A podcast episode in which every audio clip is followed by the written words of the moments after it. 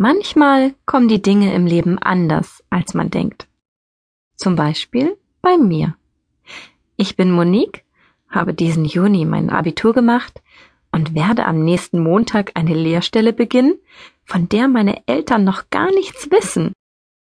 Sie erwarten, dass ich mich in einer Bank bewerbe, um eine kaufmännische Ausbildung zu absolvieren. So haben es die beiden auch gemacht. Doch seit ich 14 bin, haben sie im Grunde keine Ahnung mehr, wer ich bin und was ich eigentlich möchte. Nicht, dass ich das damals schon gewusst hätte, aber eines war mir immer klar. Die Laufbahn meiner Eltern war es nicht. Trotzdem, oder vielleicht auch um nicht aufzufallen, passte ich mich ihren Lebensgewohnheiten an. Ich war ein braves Mädchen in ihren Augen. Ich trug überwiegend lange Röcke, Strumpfhosen und Blusen.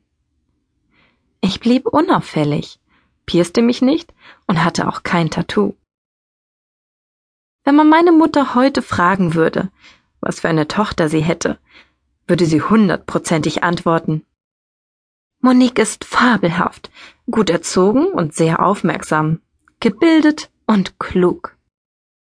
Mein Vater würde sagen, sie ist nicht nur unglaublich hübsch, sondern auch noch tadellos in allen Belangen.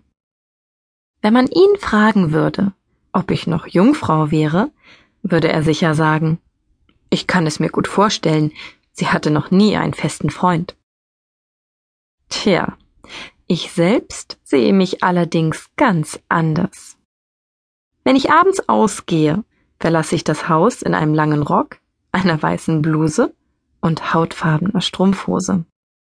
Wenn ich am Türsteher der Disco vorbeigehe, trage ich einen extra kurzen Minirock, eine schwarze Strumpfhose ohne Slip darunter und einen weißen Spitzen-BH als Top. Ich wandle mich in der Nacht vom biederen kleinen Mädchen zum kleinen Luder, und das genieße ich schon sehr lange. Natürlich habe ich schon Sex gehabt. Dafür brauchte ich nie einen festen Freund.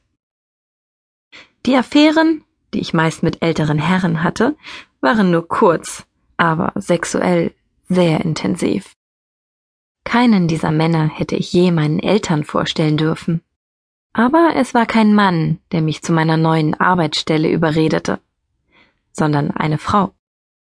Madame Isabelle de l'Orange, eine Adelstochter aus einem Vorort von Paris.